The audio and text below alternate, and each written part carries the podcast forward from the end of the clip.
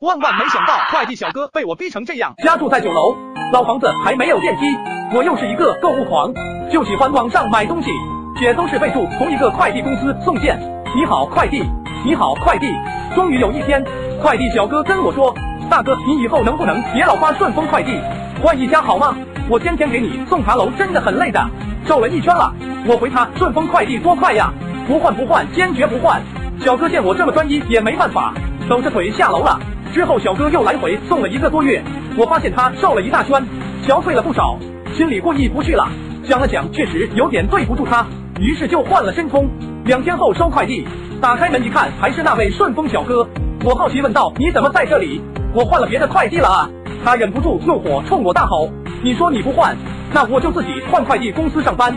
可换完工作第一天还是你，你这是跟我有多大仇呢？啊？你说呀！”我瞬间懵逼了。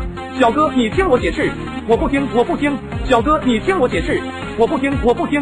小哥，你哥不要了吗？我不听，我不听。